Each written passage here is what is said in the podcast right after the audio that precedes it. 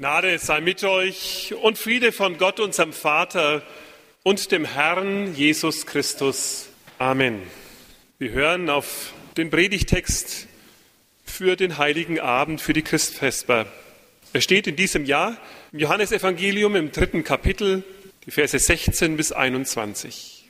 Denn so sehr hat Gott die Welt geliebt, dass es einen eingeborenen Sohn gab, damit alle, die an ihn glauben, nicht verloren werden, sondern das ewige Leben haben. Denn Gott hat seinen Sohn nicht in die Welt gesandt, dass er die Welt richte, sondern dass die Welt durch ihn gerettet werde. Wer an ihn glaubt, der wird nicht gerichtet. Wer aber nicht glaubt, der ist schon gerichtet, denn er glaubt nicht an den Namen des eingeborenen Sohnes Gottes.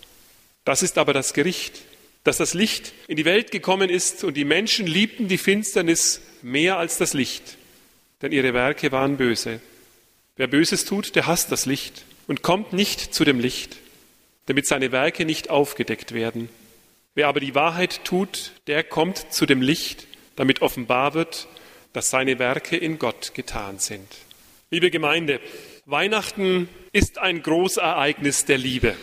Das kommt nicht von ungefähr und nicht von alleine. Weihnachten ist ein Großereignis der Liebe, weil das Kind in der Krippe Ausdruck der Liebe ist.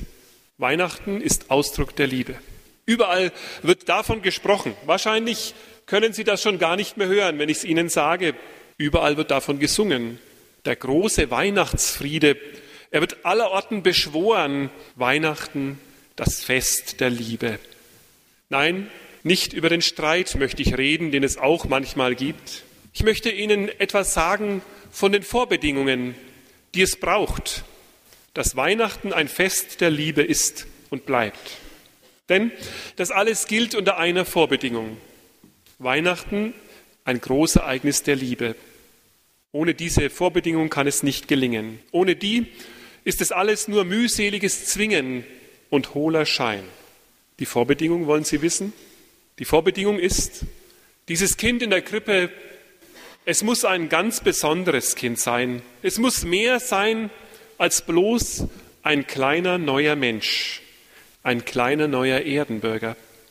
Denn wäre dieses Jesuskind nur Mensch allein, so hätte diese ganze Angelegenheit nichts mit Liebe, sondern nur mit Tragik zu tun. Nein, es wäre die traurigste Veranstaltung des Jahres, denn ein Kind ohne Zuhause wird geboren, in der Ecke eines Stalles. Und es hat keinen freundlichen Empfang, keinen Platz, an dem es aufgenommen wird, keine Kinderzimmereinrichtung, die schon Wochen und Monate zuvor angeschafft ist und eingerichtet, schon gar keine Designerwiege aus edelstem Material, auch keine Öko-Wiege selbst gezimmert von Papa Joe. Nein, ein Futtertrog für Tiere ist sein Bett. Und wäre dieses Jesuskind ein normaler Mensch, die Feier dieser elenden Geburt in einer grausigen Unterkunft, es wäre eine zynische Angelegenheit.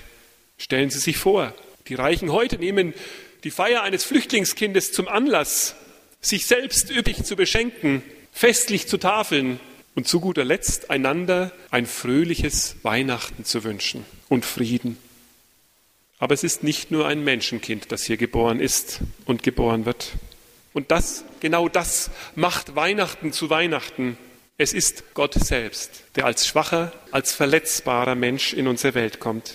Er gibt alles, nimmt das Äußerste auf sich, weil er uns liebt. Darum ist Weihnachten und bleibt Weihnachten ein Großereignis der Liebe. Es ist der Ausdruck der Liebe unseres Gottes, der Liebe Gottes zu uns Menschen. So weit geht sie, seine Liebe, dass er seine göttliche Majestät ablegt, niederlegt und unser Menschsein annimmt. So tief nimmt er uns an, dass er selbst Mensch wird. Das ist kein symbolischer Akt, liebe Gemeinde, für Presse und Medien, der nach zehn Minuten Kurzbeitrag für die Nachrichten im Kasten ist. Und danach wird alles wieder weggeräumt, vielleicht kurz geduscht und die Sache ist erledigt. Das ist keine Filmeinspielung, sozusagen die Zerstörung unserer Wirklichkeit für einen kurzen Moment an dem 24.12. abends, das ist die Wirklichkeit. Gott wird Mensch, um unsere Verlorenheit, um unsere Abgründe, die in uns lauern, anzunehmen und auf sich zu nehmen. Er beschenkt uns mit dem Größten, was es für uns Menschen gibt, mit seinem Leben, mit einem Leben, das Bestand hat, auch im Tod. Der Stadt dieses Jesus ist die Krippe, verachtet, übersehen und ignoriert. Damals das weltbewegende Ereignis, so schreibt es uns Lukas, es war die Steuererhebung eines Kaisers. Darüber hat man sich den Mund zerrissen, darüber hat man diskutiert, geschimpft, die Fäuste geballt in die Taschen und in die Luft gereckt. Aber dieses Kind, das da irgendwo im Winkel geboren wird, vergessen und übersehen von einer Weltöffentlichkeit, es hat einen schrecklichen Weg vor sich. Sein Ziel ist das Kreuz. Und seine Triebfeder ist es, bis zuletzt diese Liebe zu leben für uns. Sein Kommen, es hat als inneren Grund unser Heil und unsere Rettung. Es hat nur ein Ziel. Es bringt uns die Liebe Gottes nah, damit alle, die an ihn glauben, nicht verloren werden. So spricht es uns unser Wort zu. Es ist ein erschreckender Gedanke, der durch diesen Abschnitt der Liebe geht und mancher stößt sich daran und stößt daran auf, denn da steht, Gott gab seinen Sohn.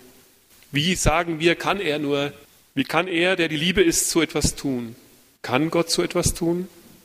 Kann er es zulassen, seinen Sohn, den er liebt, in die Hände derer zu geben, die ihn missachten?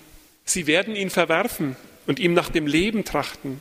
Was, liebe Gemeinde, was bewegt Gott dazu? Und die Antwort gibt uns unser Abschnitt immer wieder neu.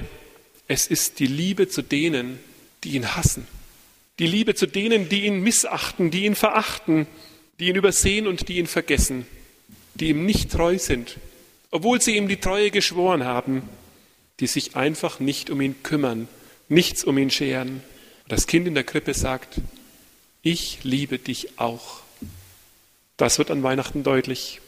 Einer, liebe Gemeinde, muss den ersten Schritt tun. Darum wissen wir in unserer Welt, danach suchen wir nach solchen Menschen, die zum Frieden bereit bleiben, auch wenn Krieg angesagt ist. Wenn es Streit gibt, die nicht mit Streit antworten, nicht nach Vergeltung rufen. Einer muss den ersten Schritt tun. Versöhnung und Frieden brauchen immer Hingabe und Mut. Das Kind in der Krippe, es ist Gottes erster Schritt. Seine Liebe bringt ihn dazu, das Äußerste zu geben, sich selbst in seinem Sohn, damit wir Menschen gerettet werden. Gott kommt nicht als stahlharter Bursche, der zwar Blut verschmiert, aber am Ende eben doch übersteht und die Bösen vernichtet. Diese Mythen und Legenden schaut euch im Fernsehen an, wenn ihr mögt. Ich glaube, sie werden sogar an Weihnachten gezeigt. Das sind die Mythen und Legenden dieser Welt. Einer kämpft sich durch, er ist der Rächer und er vernichtet alles Böse, was auf seinem Weg liegt. Dieser Jesus nicht. Er kommt nicht zu rächen, er kommt nicht zu richten, er kommt zu retten, zu heilen, zu erlösen, zu befreien. Gott schiebt die Last der Erlösung nicht auf uns. Ach, Grund genug dafür hätte er wohl, aber er tut es nicht. Er kommt selber zu uns. Das ist sein Friedensangebot. Das ist das außergewöhnliche Ausnahmehandeln Gottes in Jesus. In ihm legt er das Richteramt, die Richterrobe nieder und kommt als Retter für uns, die Menschen dieser Welt. An anderer Stelle in der Bibel liest sich das so. Gott war ein Christus und versöhnte die Welt mit sich selbst. Gott schenkt sich in diesem Kind der Welt. Lieber will er sterben, als uns zu verlieren. Nehmen Sie sich diesen Satz vielleicht heute aus dieser Predigt mit, als Geschenk vom Kind in der Krippe. Der große Gott, lieber will er sterben, als mich zu verlieren. Was ist das für ein Wort? Wie viel Achtung und welche Wertschätzung deines Lebens spricht aus dem Handeln unseres Gottes. Niemand will er zwingen, aber das ganze Vertrauen will er gewinnen. Vertrauen wir dem, der ein Kind wird, damit wir seine Liebe entdecken. Wer an ihn glaubt, der wird nicht gerichtet. Wer aber nicht glaubt, der ist schon gerichtet, denn er glaubt nicht an den Namen des eingeborenen Sohnes Gottes. Will heißen, wer sich diesem menschenfreundlichen Gott nicht nähert und sich ihm nicht immer von neuem ergibt, der kann nur verlieren. Der kann nicht gewinnen. Denn er verliert das Größte, den größten Schatz, den es gibt. Vor ihm braucht ihr nicht zu erschrecken. Seht die Zeichen seines Kommens.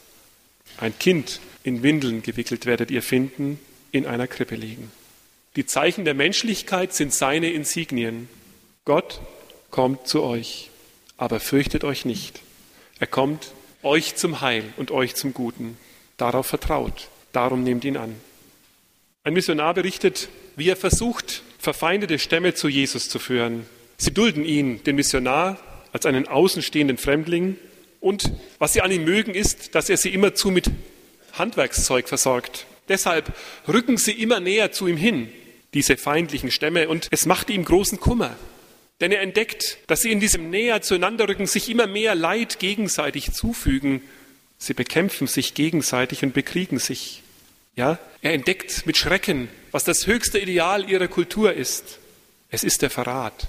Es ist der Betrug, die Täuschung des besten Freundes. Das ist der höchste Wert, den sie kennen.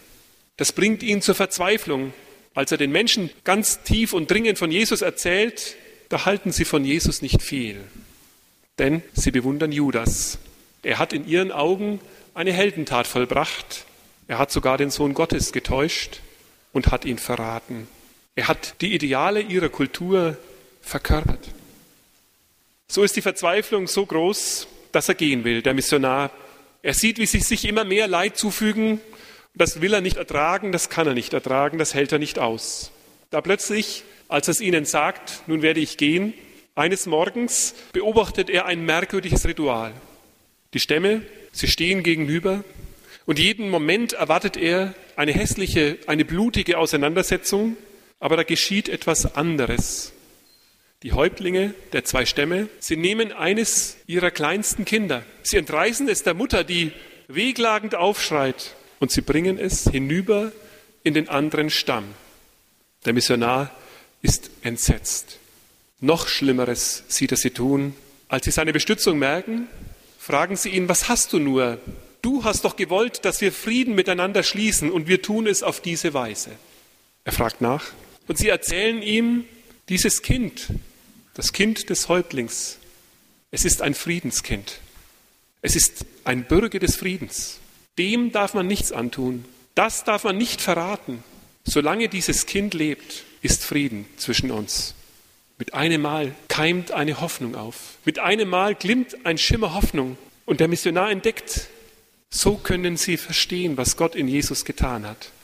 Er sagt ihnen, Jesus Christus, das ist das Friedenskind unseres Gottes. Er hat ihn in die Welt gesandt, damit ihr Frieden habt. Da sind sie erzürnt und erbost und sagen, so ein Kind des Friedens, das darf man nicht verraten. Allmählich entdecken sie das Vertrauen auf ihn, auf diesen Jesus. Mit einem Mal beginnen die ersten Krieger ihr Verhalten zu ändern. Sie legen ihre Waffen nieder. Es beginnt ein Prozess der Veränderung.